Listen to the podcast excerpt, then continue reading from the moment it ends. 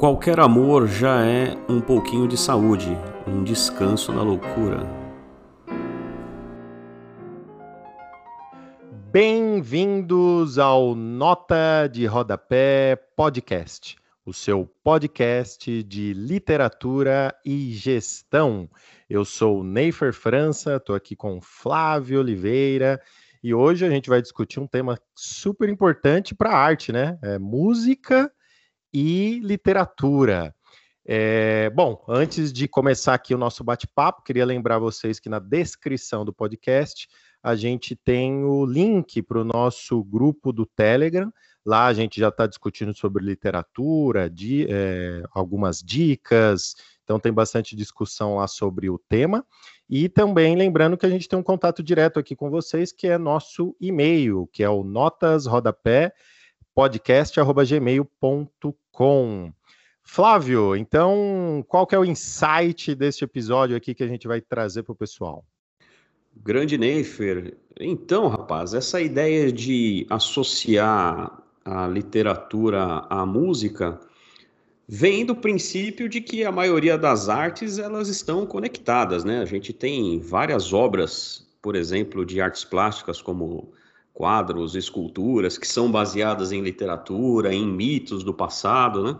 Verdade. E, e a música não é diferente, né? Tanto as obras inspiram a música, isso é o mais comum de acontecer, é, quanto pode acontecer o contrário também, né? Mas na nossa conversa de hoje nós vamos destacar aquelas músicas em que as, talvez muitos de nós nunca tenhamos nos dado conta, mas que elas estão relacionadas com grandes clássicos, com grandes livros. É, às vezes é um trechinho que, que, que, inspira o autor da música, às vezes é a música inteira falando sobre aquela obra, aquele, aquele, aquele livro. Então eu acho que é interessante, pensando naquela nossa ideia de conectar coisas que aparentemente são desconexas, né? Como por exemplo a inspiração que a literatura pode nos dar para a gestão. A gente aqui vai tentar sair um pouco do óbvio aí da, da nossa trilha natural e fazer essa nova conexão aí, né? Eu acho que é uma forma interessante de explorar é, a, a literatura através da música. E é claro que já também vai servir de como que é o, assim um dos nossos principais objetivos aqui com esse trabalho, esse podcast, é mais indicações aí para vocês, pessoal, de literatura é, clássica. Então a gente vai trazer aqui alguns, alguns, uma, algumas grandes obras da história sobre e linkando aí com a música. Sem mais delongas, vamos então produção para primeira música. Roda. Thank you.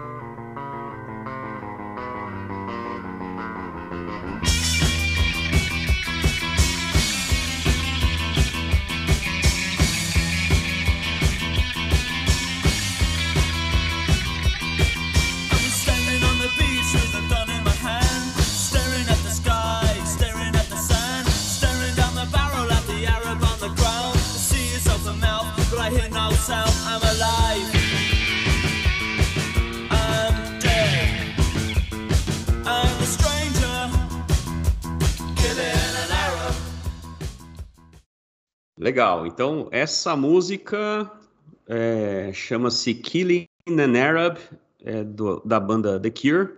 Pessoal que conhece rock aí, rock gótico dos anos 80, essa, essa, onda aí que, que, que teve, que inspirou muita gente que veio depois, conhece bem essa música, mas muitas vezes a gente não sabe, né? Ou quem ouve pela primeira vez não sabe que ela foi inspirada numa grande obra de Albert Camus, que é O Estrangeiro. Você já leu esse livro, Neifer? Eu li, li recentemente, ali ano passado.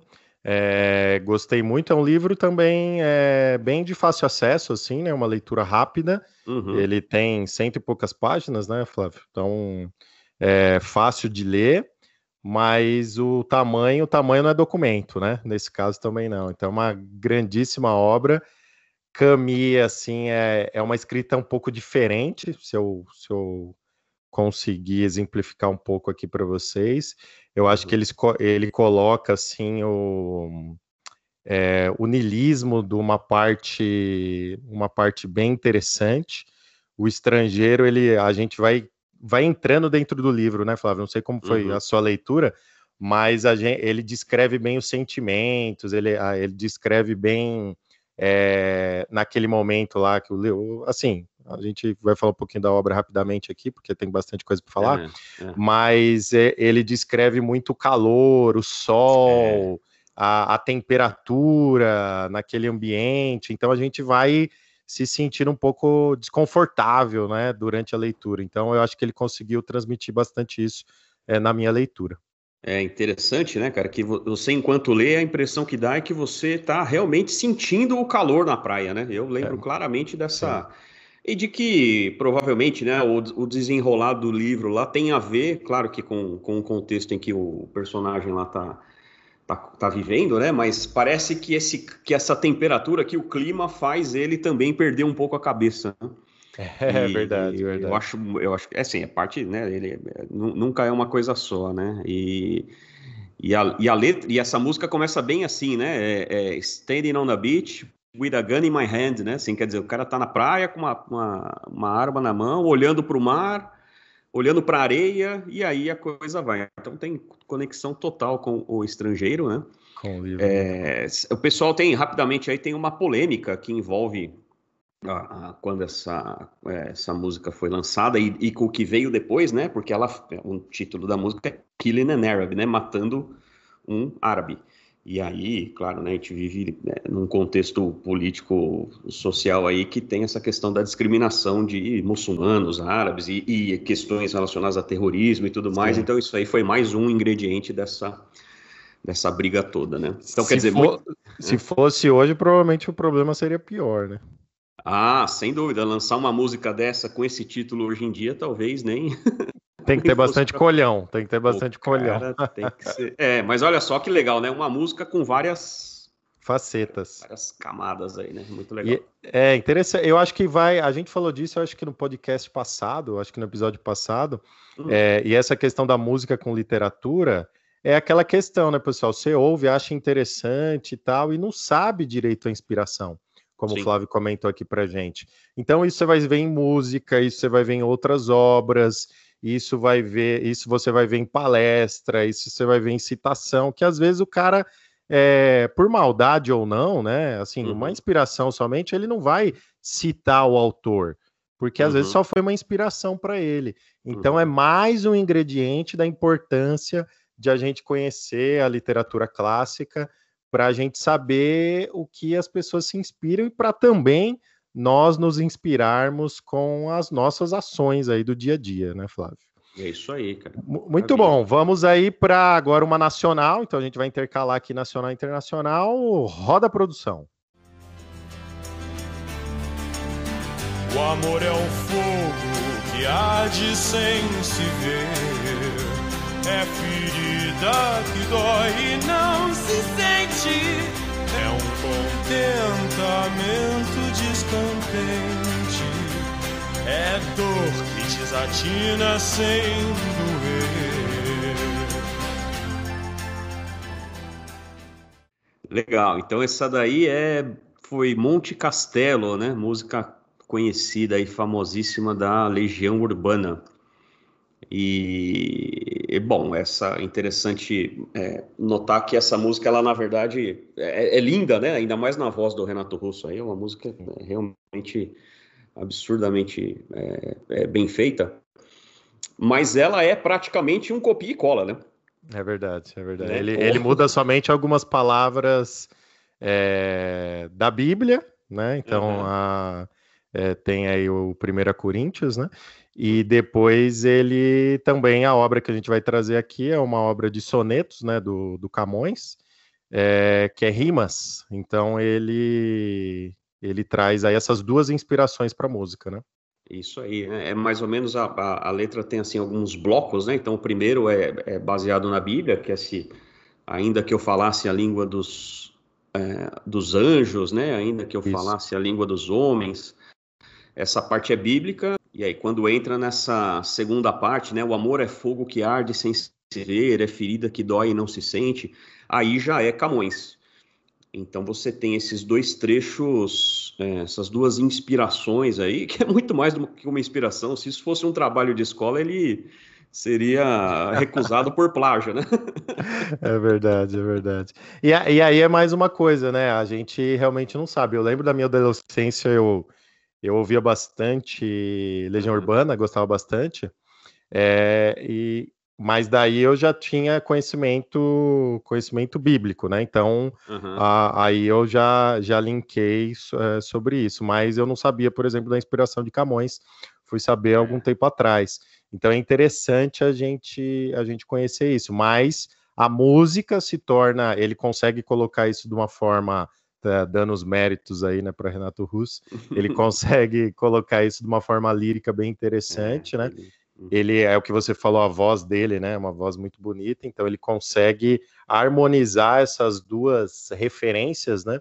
A uhum. referência da, é, da Bíblia com a referência de Camões e, e conectar uhum. esses, é, essas duas ideias eu acho que ficou bem interessante. Assim, é, né? é, não, é um, é um tremendo po poeta, né? E, e, e, e, invariavelmente todos eles são inspirados, né? É que, mais uma vez, a gente teve que escolher uma música aqui da Legião para colocar, mas eles têm.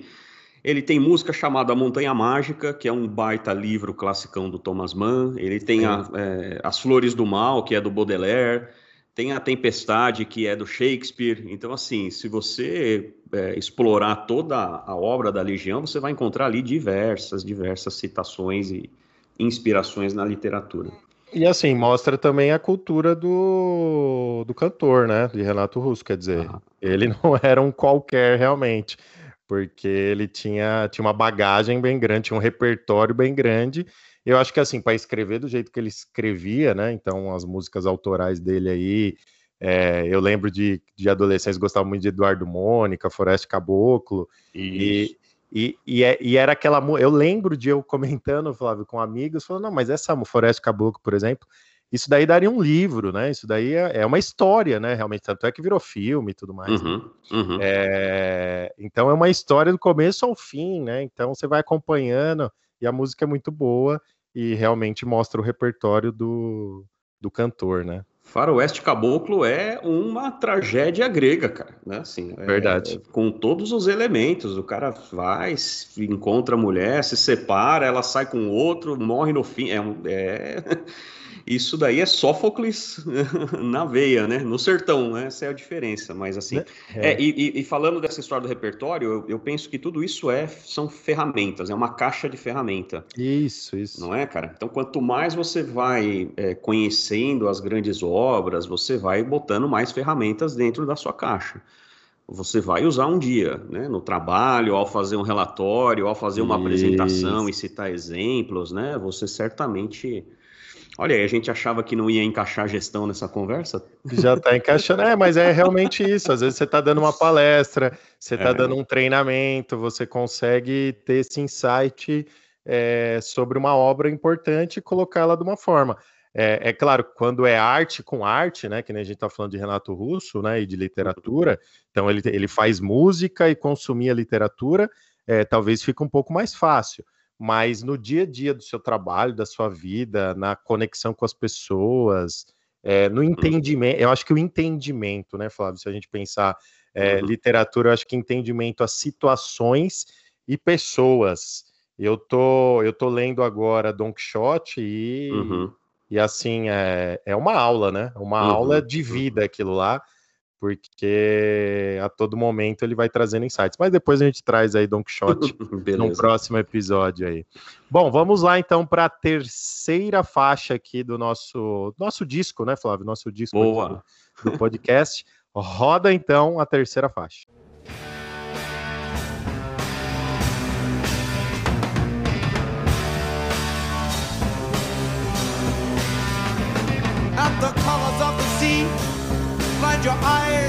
With trembling mermaid, and you touch the distant beaches with tales of brave Ulysses. Always naked, ears were tortured by the sirens sweetly singing. Sparkling waves are calling you to touch your white lace Beleza, essa essa música chama-se Tales of Brave Ulysses. é, da banda. É, bom, quem gravou isso foi o The Cream, né? Mas quem compôs essa música e fazia parte do The Cream nessa época foi o Eric Clapton. E, bom, fala aí, Neifer. É, eu, eu acho que aqui tá um pouquinho mais claro a referência, né? Então, quando a gente. É, ao contrário dos demais aqui, é, que a gente não consegue muito saber a referência, um estava falando de uma situação específica num livro, o outro, o, o título da música não tem muita relação é, com, a, com uhum. a, a, referência que ele queria trazer, né? Uhum. É, mas aqui não, aqui está falando de Ulisses, então está falando de A Odisseia de Homero, que é o top one de Flávio Oliveira, diz aí. Opa, Flávio. essa daí não pode faltar, rapaz. Maravilhoso, né? É claro, é uma música muito curtinha, então ele pega ali um, uma, uma, passagem, né? Uma, a, a, música toda se refere ao, ao momento em que Ulisses está no mar. Bom, ele passa boa parte, boa parte da, do retorno dele a Ítaca, lá ele passa no mar mas é no momento em que ele está ali sendo, ele menciona ali a questão dele ser assediado pelas sereias, né, de ouvir o canto da sereia e decidir ir ou decidir não ir. É, ele evoca, ele evoca Afrodite. Her name is Aphrodite and she rides a crimson shell, né? Ó, seu nome é Afrodite, ela anda em uma concha maravilhosa. É, ou seja, Afrodite, só uma passagem rapidinho, né? Na guerra de Troia, de onde Ulisses está voltando para casa, Afrodite toma partido dos troianos. Ela defendia os troianos. Se a gente lembrar de como é que a guerra de Troia começou, foi porque teve um concurso e o Paris, que era o príncipe de Troia, votou em Afrodite como a mais bela. Então ela passa a defender Paris dali para frente, né? E o Ulisses estava do lado dos gregos. Então, na verdade, Afrodite passa também boa parte da, da tanto da Ilia quanto da Odisseia atrapalhando a vida do Ulisses e dos gregos. Então, olha que, que maravilha, né? O cara faz uma música com isso, uma música linda, rock and roll clássico, maravilhoso. Que, que legal, que legal. Mais um repertório aí de, do pessoal, né?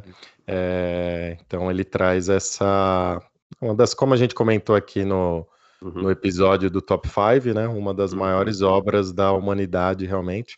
Então ele traz esse, esse insight é, sobre isso. E a, e a Odisseia também é uma é uma obra que vai te trazer insights para a vida também, né, Flávio? Então você vai é, muitos insights de, de relações, né, como você estava comentando. Opa, sem dúvida, né? Assim, a, a, por exemplo, a grande é, uma das né, dos fios que é, unem a, o texto, o enredo do texto, por exemplo, né, é uma, é uma história de fidelidade, né? Ah, por exemplo, a Penélope, que é a esposa de Ulisses, ela fica esperando o retorno dele em histórias paralelas, né? O Homero vai contando isso de uma maneira paralela, mas ela fica espera ele voltar por 20 anos, né? Porque a guerra de Troia dura 10 anos e o retorno dele para casa dura outros 10 anos. Então, durante 20 anos, ela espera ele retornar. E como ela é a rainha de Ítaca, é, ela está sendo assediada lá por diversos pretendentes que invadem a casa dela e que se,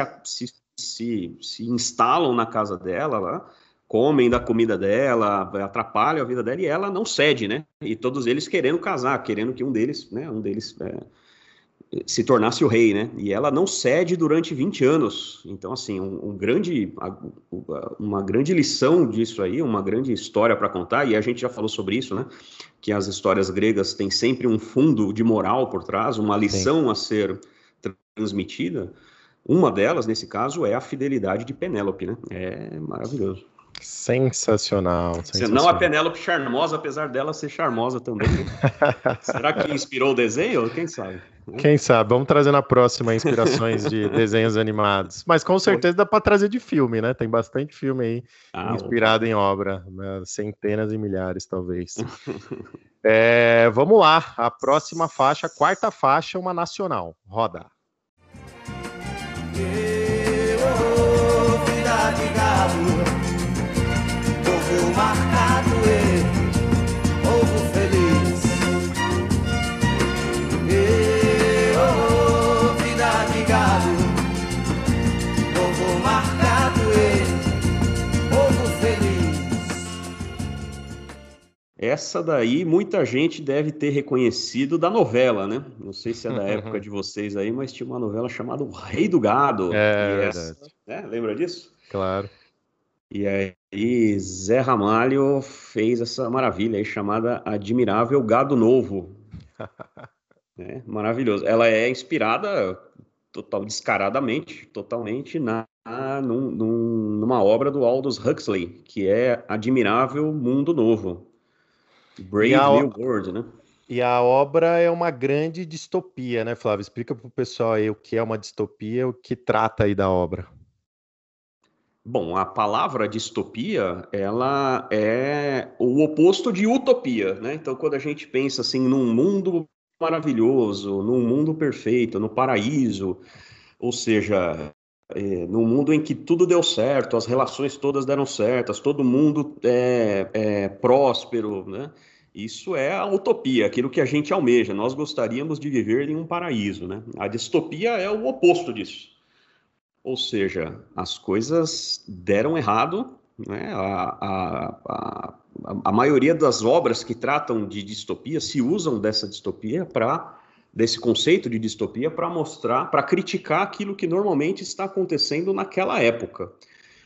Então, é, Admirável Mundo Novo do Aldous Huxley tem essa ideia de que a, a classe dominante ela cria, né, ela, ela consegue meio que domesticar a humanidade, digamos assim, fazendo com que eles não percebam o que está acontecendo ou se, achem felizes, mas na verdade é, existe uma dominação completa da, dos que, que, hoje seria talvez os nossos políticos, né? Mas é a, a classe dominante da época. Então, é, e, e, é nessa história é aí que o Zé Ramalho encaixa a música, porque quando ele fala de admirável gado novo, né?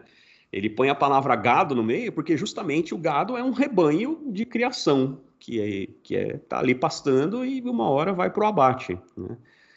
povo marcado e povo feliz, né? Quer dizer, você está marcado a ferro quente, mas está feliz. Então, é. Será que tem como fazer uma correspondência disso para os nossos dias? Ou... Ah, sim, é, com certeza. Eu acho que e, da, e daí a, a, obra ela se passa lá em é, Londres, né?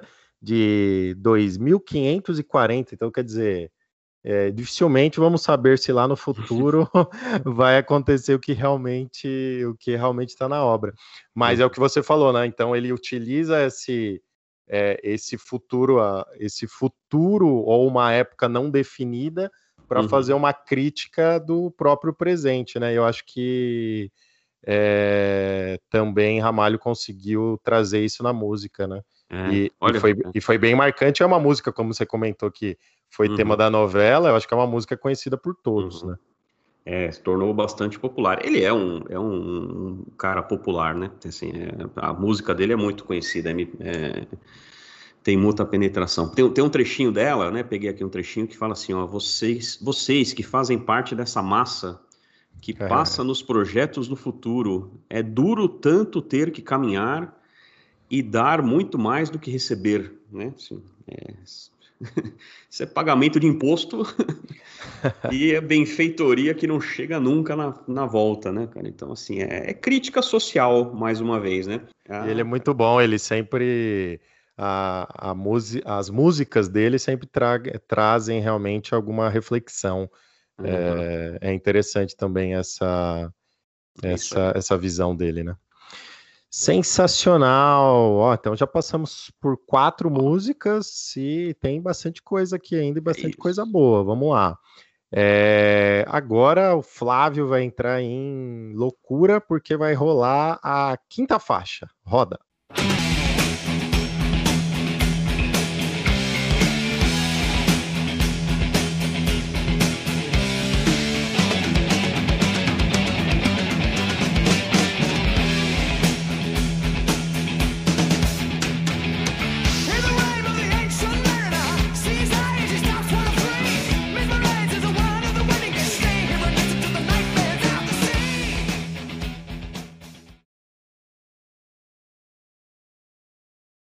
Ah, eu tive que fazer uma pausa aqui dramática porque isso é maravilhoso demais. Meu Deus do céu. para mim é a melhor, né? A melhor música do grande Iron Maiden, ah, Rhyme of the Ancient Mariner, a balada do velho marinheiro. É, para mim é a maior música porque realmente é uma música grande, ela é comprida. ela é o que é o que a gente chama na, na música de, de épico, né? Assim, no, pelo menos no rock, no heavy metal, assim, são essas músicas que têm muitas variações de ritmo, né? Tem trechos muito claramente marcados. E ela, ela trata da, como eu mencionei, da Balada do Velho Marinheiro, que é um poema escrito por um sujeito chamado Samuel Taylor Coleridge. Né? E também é. E bom, também é um poema bem longo, né? É um poema longo. Né? Eu, tenho, eu tenho em casa uma edição desse. Que, que lá é um livro, claro, né?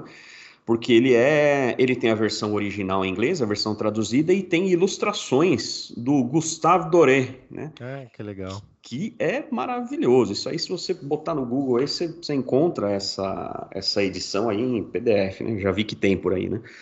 É, ela maravilhosamente ilustrada porque é uma história é uma história fantástica né assim é uma história de fantasma rapidamente, assim, né? A, a, começa, começa o poema com. E aí é interessante que a música vai seguindo na mesma sequência, né? O poema começa com um velho marinheiro, um cara, um, um, um, velho ali jogado no chão, como se fosse um mendigo, alguma coisa, na porta da entrada de uma festa de casamento, e ele para um dos convidados e começa a contar a história dele. E aí ele conta a história do que se passou no mar. E no final das contas tem a ver com a série de superstições que. Que o pessoal, que marinheiros, né? O pessoal que trabalha no mar tem com mulheres no navio, né? Quem assistiu aí Piratas do Caribe deve ter lembrado disso, né? Eles veem lá uma, um vestido de uma mulher, eles acham que aquilo é mau agouro tal. E nessa história tem isso, só que na, na, história é um pássaro, né? Acho que é um albatroz, que é, um, que é o pássaro de bom agouro, que traria sorte e tal, e um dos marinheiros mata o pássaro. E aí tudo que vem depois é decorrente dessa blasfêmia, né? Dessa essa heresia que eles cometeram, matando o pássaro de bom agouro. E aí, né, e aí, bom, aí vai que vai. Não vou contar o fim da história não, porque é legal de ver, né? A música, se você quiser um resumo, né, ouve a música. Ah, porque a música trata da história inteira, né? E é legal, se você vai entendendo a letra, você vai acompanhando, cara, é, é de arrepiar. Você vai vendo exatamente claro, cada um dos cada um dos trechos do poema. E é interessante que você falou, essas histórias de marinheiro, elas dão, assim, margem para várias obras é, de literatura clássica, por exemplo, né? Então a gente, a gente pode citar, por exemplo, Moby Dick, né? É, é, eu acho que se pensar aqui, pelo menos foi a primeira coisa que eu pensei que vem à cabeça quando falo de marinheiro, é isso. E recentemente eu li é, Joseph Conrad, Coração das Trevas, Hum. É, é uma história de marinheiro também, né? Mas uma história um pouquinho diferente. É, que ele que na verdade ele vai com o barco lá no meio no meio da África, né? Mas mas justamente uh, e, e, daí eu lembrei que você estava falando, eu lembrei de Joseph Conrad porque uhum. no livro é, conta a história por que, que ele escreveu Coração das Trevas uhum. e hum. ele fala que estava em voga, né? As histórias de marinheiro. Certo. Então na época lá no início, início do século XX, lá estava em voga. É, e ele, como tinha bastante experiência, ele foi marinheiro, uhum. ele quis entrar nessa história, mas de uma forma um pouco mais poética, é, uhum. um pouco mais aprofundada, não só uma, uma história de aventura é, ah, de marinheiros, legal. né? Legal. E ele, e ele não teve sucesso, na verdade, né? É, a obra depois ela vai estourar depois de muitos anos e muito pro, tempo depois, né? provavelmente né? postumamente. Não Mas é legal essa situação, né? Quer dizer, a história de marinheiro traz é, traz bastante reflexão, porque também deve ser uma situação lá que o cara acaba se vendo ah, de frente com a vida, né? E, e, no passado, a locomoção, as viagens eram todas por mar, né, cara? Assim, ah, assim, Você chegava do outro lado, né? As grandes navegações. Pô, a gente fala as... de Camões aqui, Lusíadas, né? Lusíadas, né? Ah, Lusíadas, a Odisseia. É... Você falou de Herman Melville, né? O, o, o Moby Dick. Tem o Ernest, oh, desculpa, tem o. É, o Ernest, Ernest Hemingway, que é o Velho Mar. Velho Mar também, né? Tem a ver com isso. Robinson Crusoe é um, é um naufrágio, né? Assim, cara, é sem dúvida, o mar inspira muito, inspirou muito, né? Muito legal. Então, total razão. Só, uma, só mais uma coisa sobre o. Você deixa eu falar do Iron Maiden, hein, cara, por favor. Fala, fala do Iron Maiden, Santo Iron Maiden. Santo Iron Maiden. O Bruce Dickinson, que é o vocalista principal e que está há mais tempo e tal, que é o compositor da música, ele é. Uh, além de piloto de avião, né, ele é professor de história, ele é historiador. Esse cara é fantástico, né? É, exatamente. Então tem muita música que é baseada em uh, literatura. Né? A gente falou do Admirável Mundo Novo, do Iron Maiden tem uma música, tem um disco chamado Brave New World, né? que é Admirável Mundo Novo. É, tem música chamada Alexander the Great, Alex, Alexandre o Grande, tem. Uh, nossa, cara, tem uma série. Tem, tem... É, o, Flight of Icarus, né? O voo de Ícaro, que é baseado ah, no legal. grego. E tem uma história que ele, ele tem um QI muito acima da média, né? É, Bruce Dixon também, né? Então, eu acho ah, que traz pode, tudo isso né? aí, né? Só, só, pode. Apesar de que ele não é o dono da banda, né? O dono da banda é o baixista, o Steve Harris, mas... E é o grande compositor também, mas essa inspiração de história e tudo mais é, vem do Bruce Dickinson. Muito legal. Aproveitem. Aproveitem então para number six, roda produção.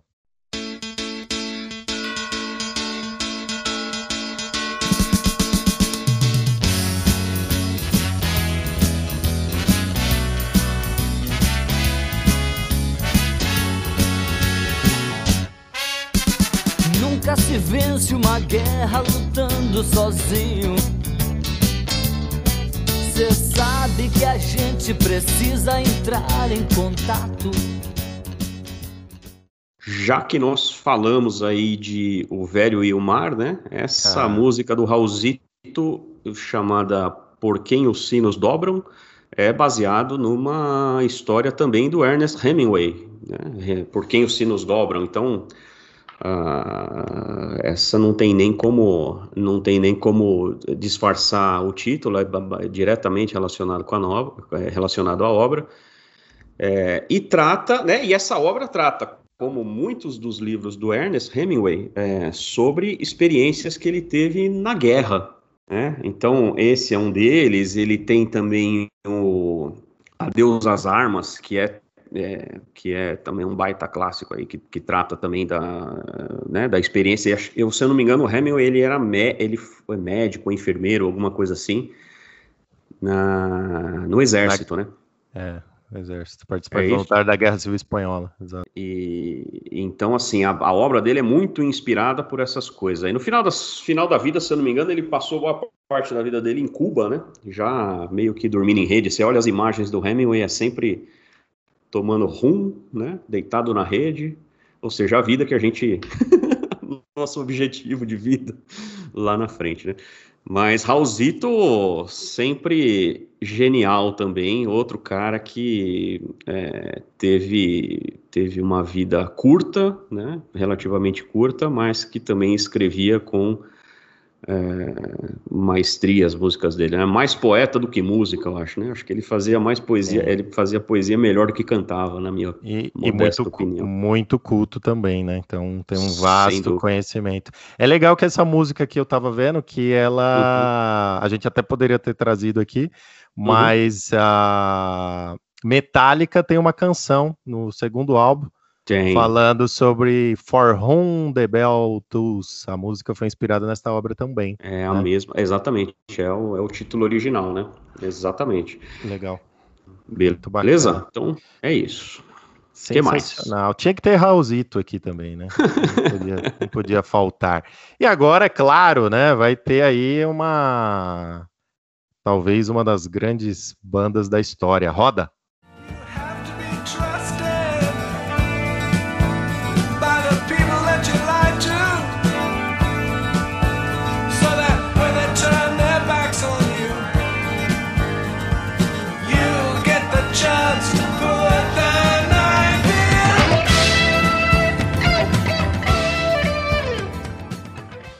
Muito bem. Pink Floyd, Animals. É, é, bom, e aí tem o álbum todo, né? É Animals. E é baseado em George Orwell, né? A Revolução uhum. dos Bichos. Esse livro é bastante famoso, acho que muitos de vocês aí já leram, né? Ou pelo menos conhecem a história. é, que é uma, é uma, uma baita sátira ali que o George Orwell faz, criticando especialmente é, o regime comunista lá da União Soviética, né?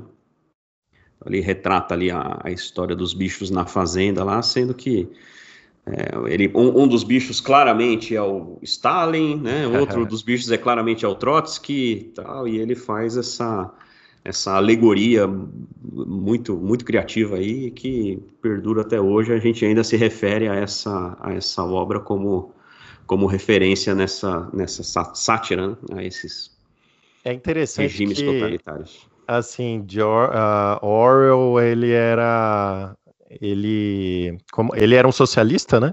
Então ele, ele tinha um conhecimento muito vasto assim de ciência uhum. política uhum. e tudo mais. Uhum. É, e ele e ele nas suas obras ele fazia essa crítica muito profunda, né? Esses regimes totalitários, né? É, e ele conseguiu é, colocar em Revolução dos Bichos essa, essa comparação e, e, foi uma das grandes obras da história, junto com outra obra dele, que é 1984, né? É, que também trata de um tema parecido do totalitarismo. Então ele consegue trazer, trazer essas duas, duas vertentes, né? É engraçado que, que hoje, né, é, as histórias é tanto utilizado como para é, defensores da direita como defensores da esquerda, né? Uhum, quando, uhum. quando vai falar de algum governo possivelmente totalitário, que teve o caso aí do, é. do Pink Floyd lá nos Estados Unidos, que ele colocou Isso. lá o, o, Trump de porco, né, e tudo mais. É, que na visão, obviamente, lá do Pink Floyd, que é, é claro, é uma banda voltada para a esquerda, né? Ele, na visão dele, era um regime quase totalitário e tudo mais. É. Então, Não, então é interessante que... como uma obra desta, uhum. desta envergadura, né? Uhum. Ela, ela consegue atrair as duas vertentes e as duas vertentes, uma atacando a outra com, com o mesmo tema. Isso eu acho fantástico. Isso mostra que Orion era um gênio, né? Não, cara, você lembra que, falando do Pink Floyd aí, o, o e, e, e, talvez do grande compositor, né, o Roger Waters. Sim. Uns dois anos atrás aí, ele veio para o Brasil e criou uma polêmica enorme, porque criticou, criticou o Bolsonaro e tudo mais, né, cara? Então, é, realmente, realmente é uma banda engajada, né, pra, assim, em, na, na mobilização. Sempre foi, o Roger Waters especificamente, ele sempre foi assim, né?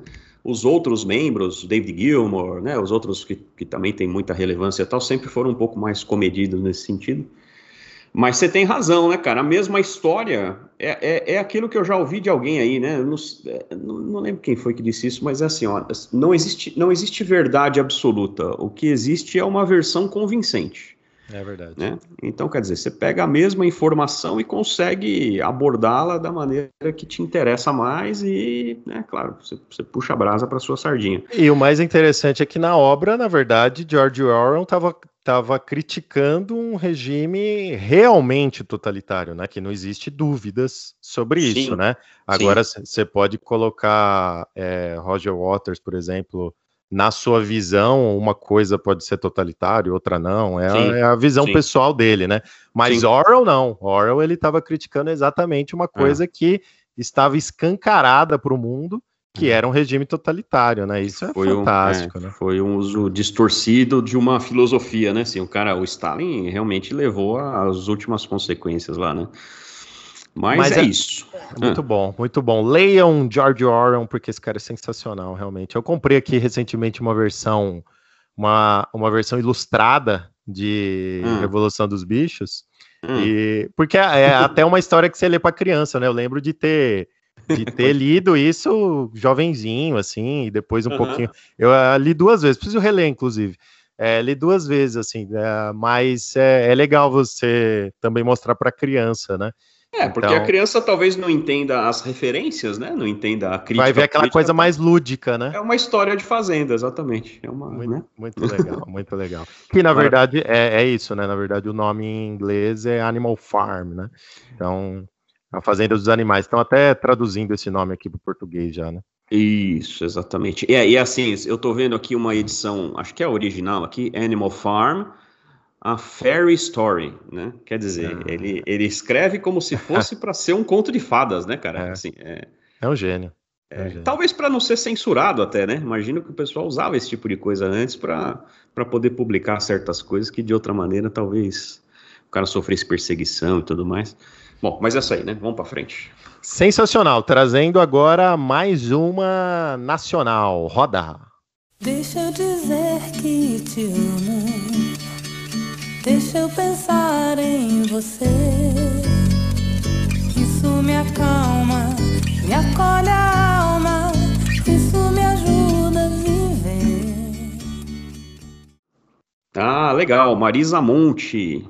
Amor, I love you. Essa daí passa batido por muita gente que não como passou para mim batido por muito tempo até. Eu, eu... não sabia, Flávio, até você me informar aqui no backstage aqui a gente estudando pro podcast, realmente eu não sabia. Foi novo até para você, né, cara? Não, então, para mim é novo também, né?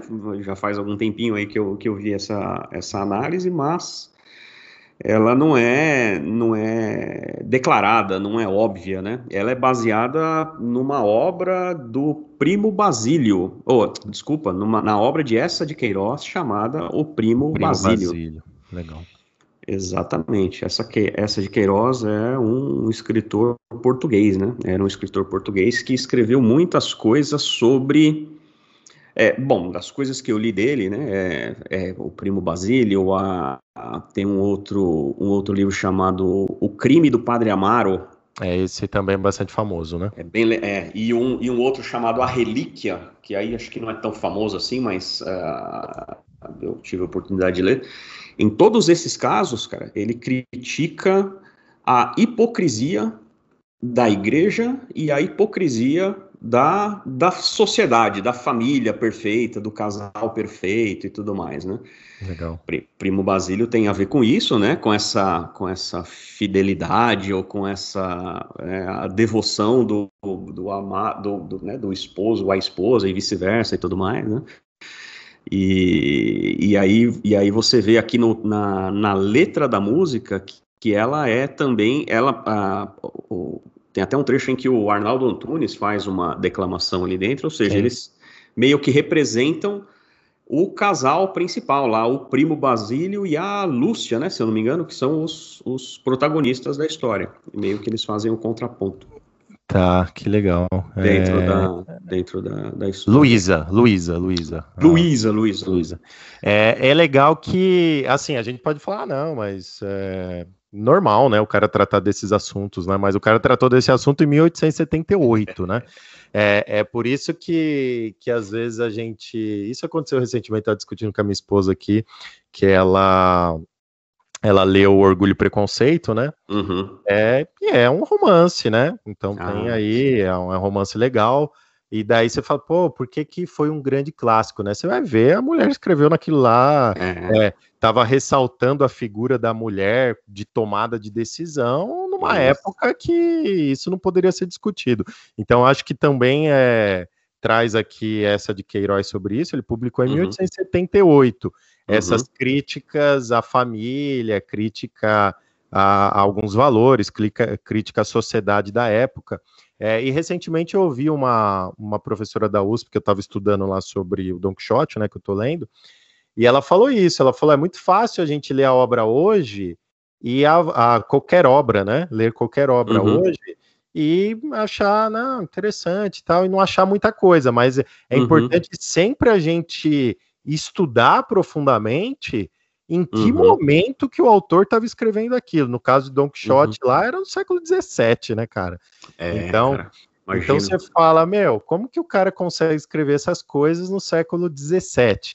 É, e a gente está falando agora de essa de Queiroz, que faz essa crítica contundente faz. em Portugal, que é um país também muito católico, muito né? católico, né? cristão, e ele faz uhum. isso em 1878. É fantástico, né? Por isso que é um clássico, né? Não, Por isso que é um clássico. O crime, o crime do Padre Amaro, do Padre Amaro, eh, não é spoiler porque já acontece no começo, assim, né, cara? Claro. É ele, é famoso, e, o padre engravida a, a mocinha lá, né, cara? E aí o livro todo é baseado na, nele tentando esconder isso da, da, da vizinhança e manter a fama de, de confiável do padre que as pessoas com quem as pessoas vão se cons consultar, se aconselhar e tudo mais, né? E, e, e, a, e a da relíquia ele, ele, ele engana a tia dele, né? Isso também acontece no começo, não é spoiler mais uma vez, né? Ele engana a tia dele que espera que ele traga para ela uma relíquia de Jerusalém e ele traz lá um pedaço de alguma coisa dizendo que foi o galho da oliveira, o, ah não, é o espinho da coroa onde Jesus, que Jesus usou lá no, no, no Calvário, né, na, na Via Crucis. Então, então assim, cara, e é e assim, é comédia, você dá, eu lembro desses livros, eu dar risada, eu gargalhar no meio, não acredito que esse cara tá escrevendo isso, é possível. É que você é meio macabro, né? Tem um humor negro, então. o seu livro de sete anos era Drácula, né? Então já, já viu como o cara é. Isso não causou nenhuma sequela, mas. Muito bom, sensacional. Esse episódio tá fantástico. Vamos lá para faixa 9.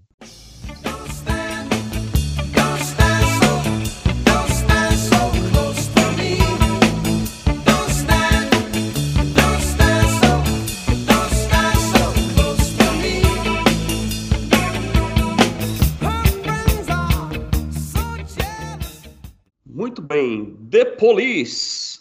A música se chama Don't Stand So Close to Me. Isso é baseado num, também num romance bem famoso aí chamado Lolita, Vladimir Nabokov. É, escritor russo, né? Assim, ele, ele também acho que do início do século XX, né? Assim, na primeira metade do século XX. Bem polêmico e também, né? Muito polêmico, né? Essa história de, de Lolita. Tanto é que Lolita acabou se tornando uma, uma forma de você se referir a talvez o que há um tempo atrás aí o pessoal chamava de ninfeta, né? Assim, é, é uma mulher muito jovem, ainda adolescente, menor de idade, né? E no caso aqui da Lolita, ele, ela se relaciona com um homem bem mais velho do que ela. Então, essa, o título da música Don't Stand So Close to Me, né? Não, não chega tão perto.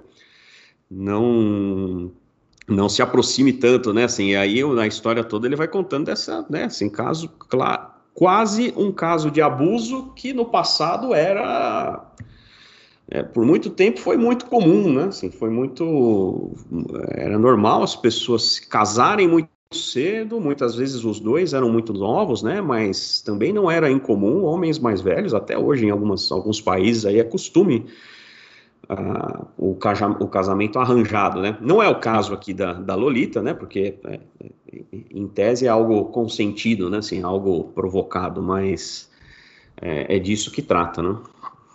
E a, você falou do, da época, foi escrito em 1955, então hum. quer dizer Comecinho é... da segunda metade, é.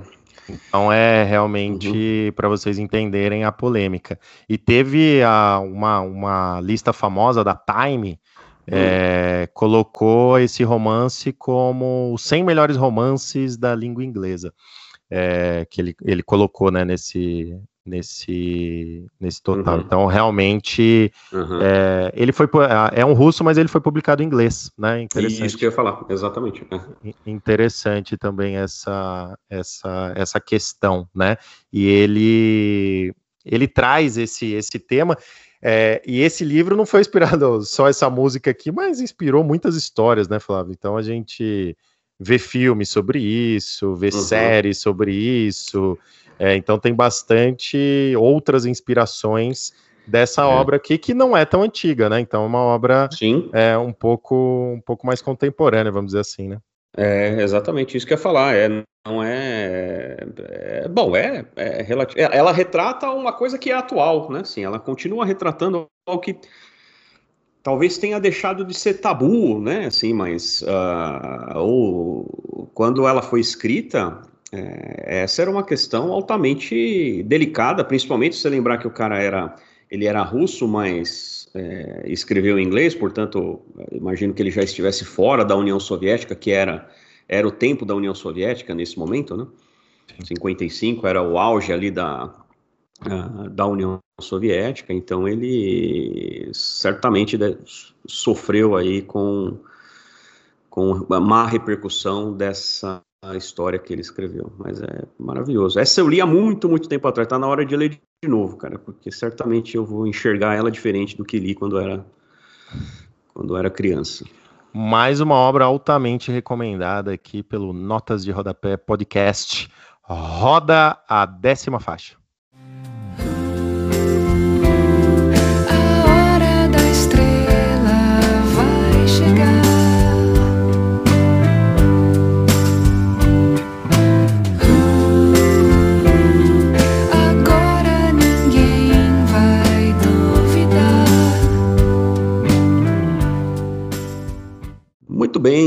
Bem, A Hora da Estrela, acho que é a obra, o livro mais famoso, mais conhecido aí da Clarice Lispector, né? É, e aí quem cantou aí é Pato Fu. Mais uma vez, a, mais uma vez o título já deixa claro do que, que, do que, que o livro fala. Né? Clarice Lispector, que é uma escritora incrível, né? Assim, maravilhosa, revolucionária, uma das grandes escritoras é, que mais uma vez ela, ela escreveu em português, né? Ela é, acho que brasileira de, de naturalização, mas ela não nasceu no Brasil. Ela é, ela nasceu na Ucrânia, né? E veio para o Brasil, acho que bastante nova e tal, mas foi consagrada, uma grande, grandíssima escritora, né? E a Hora da Estrela é a sua sua obra mais mais famosa, trata é, de uma. Também fala de uma é, escritora, né? Uma datilógrafa, uma que veio do Nordeste para o Rio de Janeiro. E aí, no Rio de Janeiro, ela acaba se envolvendo aí com diversas situações é, que também não vale a pena a gente contar o final do livro aí, mas ela é faz parte dessa, como acontece muitas vezes, né? Quem tinha que fazer sucesso no passado tinha que sair do norte, do nordeste e tal, e vir para o sul, como, como se chamava na época, né? São Paulo, Rio de Janeiro, principalmente Rio de Janeiro. Então, é, a gente vê isso na música, né? Muita gente que teve que. A gente falou agora há pouco de Raul Seixas, né? Raulzito foi isso, né? Teve que vir para o Rio de Janeiro, comer o pão que o diabo amassou. Tem uma música dele lá que ele fala que veio pro Rio com comia gilete, né? Não lembro qual que é. é mascava para ganhar dinheiro, né? Comia, é, mascava chiclete para poder ganhar dinheiro, como se fosse uma exibição na rua para ganhar dinheiro. Então, assim, é, é, parte da história. Eu acho muito interessante. Clarice Lispector, ela retrata muito bem a sociedade da época, retrata alguns desses dessas relações específicas assim de, de dos personagens dela. Né? Dessas dificuldades, né, também. Então, como você comentou do povo é, fazer esse êxodo, né, sair uhum. realmente. É, isso acontece até hoje, né? É, sair do Nordeste, onde tem menos oportunidades, e vir, e vir aqui uhum. para o Sudeste para conseguir é, uhum. alguma carreira ou conseguir realmente mais renda. É, ela consegue retratar bem essa dificuldade. Eu, uhum. eu li esse livro bem jovem, uhum. É, naquela questão que a gente comentou lá no episódio inicial aqui do podcast, que era as obrigações de escola, né? É, certo. Eu lembro de ter lido isso daí com 16, 17 anos por aí, ou menos até. É, eu lembro que eu não gostei, né? Então, a, mas era a minha cabeça da época, preciso reler esse livro, é. então Hoje eu tenho uma certa. Eu lembro, a minha lembrança desse livro é. Eu lembro exatamente da história, uhum. como aconteceu, mas com certeza, se eu ler hoje com outra cabeça, eu vou, uhum. eu vou conseguir é, entrar nas outras camadas que Clarice Lispector é, tentou mostrar para gente, né? Então, na verdade, a culpa não foi de Inspector, foi da minha ignorância na minha adolescência, com certeza. Normalmente é, é que nem quando falam que o Zico nunca ganhou uma Copa. É, né? verdade. Né? Quem é, eu acho que é o Armando Nogueira falava, pior, é, pior para a Copa, né? O problema não é, então, se, se você não gostou do livro, pior para você, o livro. Pior é, para mim. Né? Como tantos outros, claro, né? A gente Verdade. tem experiências diferentes, né, com cada texto, tá? Então é assim mesmo, né? Mas leia de novo, tenho certeza que você vai. Lerei, lerei, lerei. Dessa vez. Vamos lá, é, penúltima faixa, roda.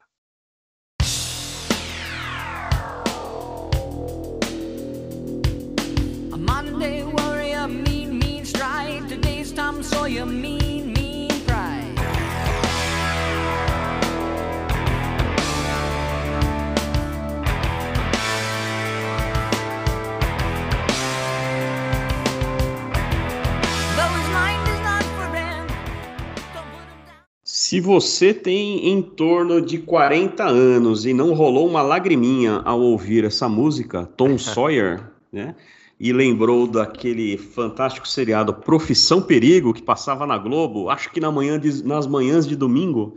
Verdade. Você devia estar tá perdido na vida nessa época, né? Essa música é fantástica, ficou no nosso. É, é provavelmente é a música do Rush né, mais conhecida entre nós, por causa justamente de por ter sido usado nessa, na abertura do Profissão Perigo, lá do MacGyver, mas ela também pouca gente sabe que ela é baseada num livro do Mark Twain chamado As Aventuras de Tom Sawyer. É, que é que é, é, a, é, a, história de um menino, né? Assim, é a, a, as aventuras de Tom Sawyer. Tom Sawyer era um menino e, e, e, o que o Mark Twain narra ali são as, as peripécias, as aventuras de um de um menino que vivia próximo ao rio Mississippi, ali nos Estados Unidos, né? Então conta dele mandando naqueles barcos, relacionando com com é, era uma ele também retrata de uma época em que havia escravidão, né? Em que havia ainda os senhores e tudo mais. Então também ele se relaciona lá com a população, né? Com os negros americanos, com uh, os fugindo, né? Roubando roubando fruta da casa do fazendeiro, né? Da fazenda do vizinho e tal. Então é esse ambiente em que passa as aventuras de Mark Twain. E Ele é tem um outro. Ah, pode vai, fala. É, é o, eu estava a minha pesquisa aqui para a gente fazer o podcast, estava vendo que é um livro altamente recomendado aí para o público infanto-juvenil, assim também, né? Sim, é, sim. Ele, ele traz bastante, não só as aventuras em si, mas ele traz aí certos ensinamentos aí para o público infanto-juvenil. Então, para quem tem é, tem criança em casa aí, já toma nota, porque realmente é bem recomendado. Ele tem dois livros que são mais ou menos na mesma toada aí, que é As Aventuras de Tom Sawyer e tem o As Aventuras de Huckleberry Finn, que também, é, né, que mais, uma, né, mais uma vez é, um, é, é também uma criança ali que passa por algumas algumas aventuras. Então, sem dúvida, é um livro divertido de ler, né? Sim, é um livro legal, porque assim, ele, ele ele vai contando várias histórias ao longo do texto, assim, ele vai passando por várias coisas diferentes, então é bem interessante. Recomendamos tanto Rush quanto o Mark Twain. Sem dúvida. Vamos então para a última faixa que tem relação aí com a entrada deste episódio. Vai lá.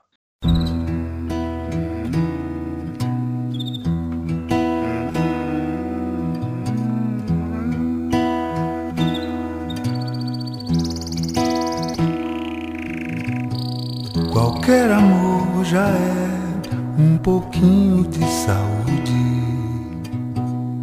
um montão de claridade.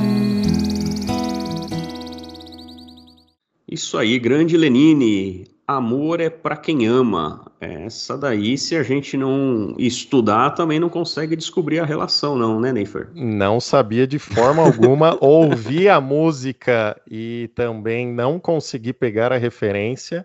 Uhum. Daí eu tive que buscar aqui na internet porque foi a referência. e fala aí, Flávio, por que da referência? É, não, é, esse aí é um caso em que é, ele usou uma, a, a, um trecho de um grande livro, né, do Grande Sertão Veredas, do nosso JGR aí, João Guimarães Rosa. E, mas ele usou um trecho como inspiração, né? Ele não, ele não trata da música do que trata o livro. É uma, é uma é uma fagulha que fez acender a criatividade dele ali para escrever essa música. Então, aquilo que nós falamos lá no comecinho do podcast, né? Qualquer amor já é um pouquinho de saúde, um descanso para a loucura. É, é, é, é, nesse ponto de vista que ele é, desenvolve a música. É, essa frase é do queridíssimo Riobaldo, né? Hum. O personagem principal aí do Grande Sertão Veredas, é o herói aí que a gente acompanha uhum. Ao longo de, de todo o livro. Na verdade, é a única pessoa que a gente conversa com ele durante o livro, porque é o, é o único narrador, né? Isso. Então, a, o livro. A gente até falou sobre ele aqui, porque eu coloquei Grande Sertão Veredas no meu top 5. Uhum. É, mas Grande Sertão Veredas realmente é uma obra fantástica. Ele traz aí a, a narração de Riobaldo, então, em primeira pessoa, ele narra, não tem diálogos, é o diálogo, ele, ele até dialoga com algumas pessoas, mas somente ele fala. né? Certo. Uhum. E, e, ele, então, em certos momentos, a gente consegue evidenciar algum diálogo com a pessoa que ele está contando a história é, e com os outros personagens, né? É considerado aí um dos principais romances da literatura nacional. A gente não vai dar spoiler aqui, porque realmente é um livro que, uhum. é, que tem twists aí muito grandes ao longo da, uhum. da, da, leitura. É, Guimarães Rosa, ele falava que é. Ele tem uma expressão dele, que eu até contei aqui no podcast, que uhum. ele fala que é o Fausto do sertão. Então, uhum. por, porque tem uma história fáustica lá, com o pacto do, uhum. do diabo ao longo do livro. Uhum. É, mas isso também está fora de ser um spoiler, porque isso daí é somente claro. uma, uma pitada do livro. Claro. E é um dos livros aí que, por isso que eu coloquei no meu top 5, é um dos livros que mais me impressionaram uhum. é, ao final da leitura. Flávio, o que, que você acha? Não, é maravilhoso, né, cara? Complexo, riquíssimo em linguagem, em forma, tanto em forma como em conteúdo, né? Nós também comentamos sobre isso. É, Grande Sertão Veredas é dos, dos livros imperdíveis, né? é, mas ele requer determinação, né? Não é um que você vai, não é como um livro de Mark Twain, por exemplo, que você vai ler de uma tacada só, né? Apesar é. de que, pelo que eu entendi, você leu rápido esse livro aí, né, Nifer? Eu li, eu li rápido, é, deve ter lido aí uns 20 dias é, ali no final do ano passado. Mas o que, que aconteceu? É, e depois eu fui pesquisar e soube disso. É considerado uns livros que existe maior desistência é da mesmo. literatura nacional. Porque as, as 30, 40 primeiras páginas é realmente incompreensível, vou dizer para vocês. É incompreensível. Uhum. É... Riobaldo está é... Tá narrando as histórias, então ele não tem muito passado, presente e futuro. Uhum. A gente não sabe se ele está falando o que está acontecendo agora, o que ele ele está contando uma história e tal. Parece um, parece um delírio, né? É, ele está delirando realmente. Então ele, ele vai contando, ele está afobado porque ele está contando para um forasteiro, alguma pessoa uhum. que, que chega na casa dele. A gente não consegue saber quem é. Provavelmente é um alter ego aí de Guimarães Rosa, né? Deve porque, ser o exatamente. Porque. Guimarães Rosa ele, ele foi médico, né? Naquela região lá do sertão. Então ele ele conviveu com essas pessoas aí do sertão, uhum. então ele conversava uhum. muito com essas pessoas e ele, e ele tinha prazer de ouvir essas histórias, né?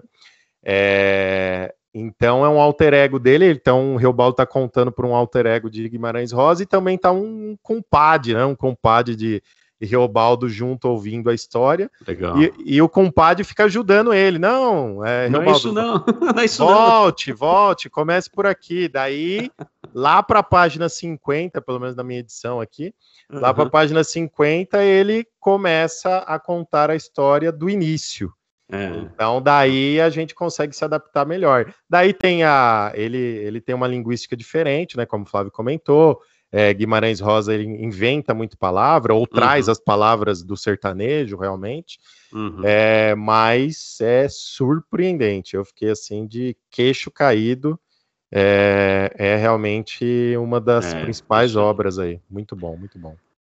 Beleza, acho que falamos de tudo, né? Eu queria fazer aqui uma menção. Vai lá, honrosa. Nós, nós falamos de 12 é, músicas é, e no caso do Pink Floyd lá, um álbum inteiro, né, que é o Animals.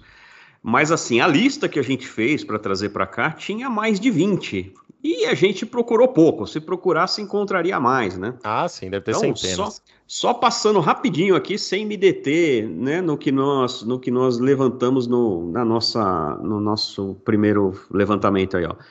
É, Viagem ao Centro da Terra, Rick Wakeman. O cara escreveu um álbum inteiro sobre o livro do Júlio Verne.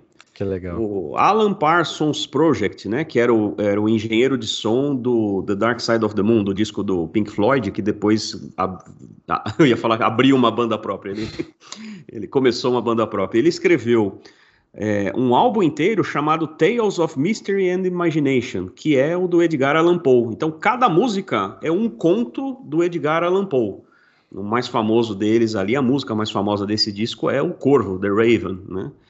O Iron Maiden, a gente tinha comentado também, falamos rapidamente sobre o, o, o, outras coisas que ele escreveu. É, é, uma música do Iron chama Assassinatos da Rua Morgue, que é uma história do Edgar Allan Poe.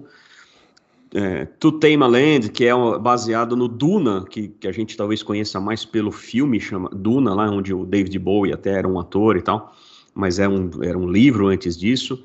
Né? Wise que aí é uma, uma, banda de metal, né? Tem, fez um, uma música chamada Dante's Inferno, que é baseado na Divina Comédia. Você mencionou For, For Whom the Bell Tolls, do Metallica, né? Que é o Por Quem os Sinos Dobram.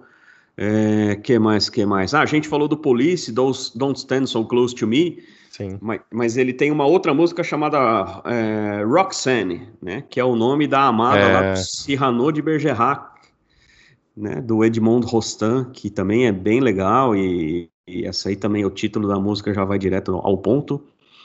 É, que mais, que mais que tem de legal aqui? Tá, tá, tá, tá. Bom, Senhor dos Anéis inspirou praticamente metade das músicas de metal que foram que foram compostas. Então, assim, várias, né? Senhor dos Anéis é inspiração para muita banda de metal.